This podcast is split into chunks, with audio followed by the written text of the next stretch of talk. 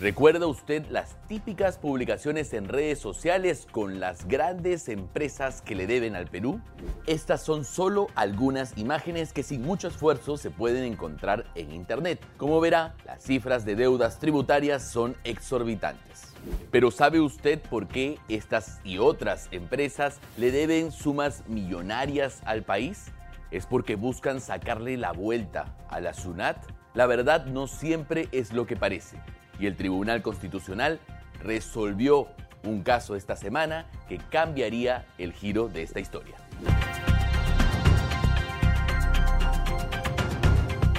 Lo saluda David Reyes Zamora, director periodístico del diario Gestión, y esto es Perspectiva.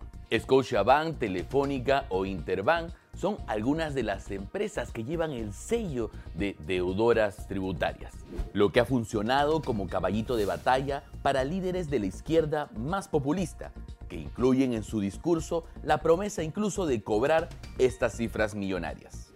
Pero buena parte de estos montos son intereses generados por los retrasos de la propia SUNAT y el Tribunal Fiscal. Esta semana, sin embargo, el Tribunal Constitucional determinó que ya no se cobrarán más. Para entender lo que viene ocurriendo, recordemos el caso de Scotiabank, que se remonta a 1999, cuando decidió reclamar a la SUNAT por unos beneficios tributarios que ésta le había negado. Al año siguiente, la SUNAT declaró improcedente este reclamo y Scotiabank, en su legítimo derecho, apeló. Pero el trámite duró 13 años en su paso por la SUNAT y el Tribunal Fiscal, y los intereses moratorios elevaron el monto a pagar de 48 millones de soles a 482 millones de soles. Es decir, la deuda del banco pasó a ser casi nueve veces más. Scotiabank llevó el caso al Tribunal Constitucional, pero finalmente en el 2016 el Tribunal Constitucional le dio la razón a la SUNAT.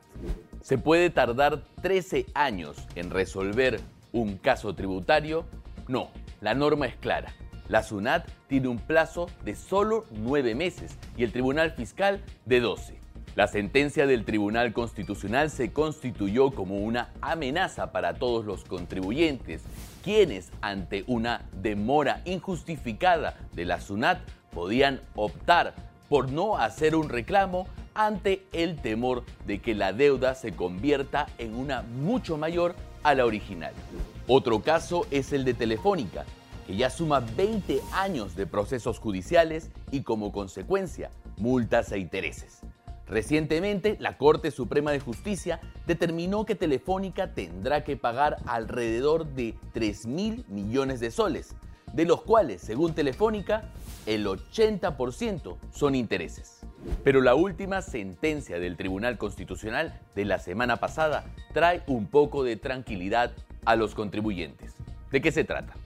El Tribunal Constitucional acaba de emitir un nuevo precedente vinculante que dice que la SUNAT no puede cobrar intereses moratorios a los contribuyentes si la demora que generó esos intereses se debe al retraso de la propia SUNAT o del Tribunal Fiscal. Tampoco valdrán los intereses moratorios mientras la controversia sea debatida en el Poder Judicial.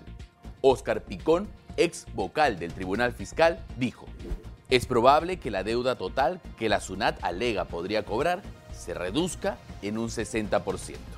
Alex Córdoba, socio del estudio Rodrigo, explica un punto incluso más novedoso. En muchos casos se va a tener que dar una devolución de lo pagado. Esto se debe a que actualmente algunas empresas se encuentran en cortes internacionales debatiendo que las sentencias pasadas que no les dieron la razón fueron arbitrarias. Este nuevo precedente del Tribunal Constitucional apoya este argumento y podría ayudarlas en sus demandas. Sin duda, la sentencia del Tribunal Constitucional marca un antes y un después para los grandes contribuyentes del Perú. Esto ha sido todo por hoy. Nos vemos la siguiente semana en perspectiva. Hasta la próxima.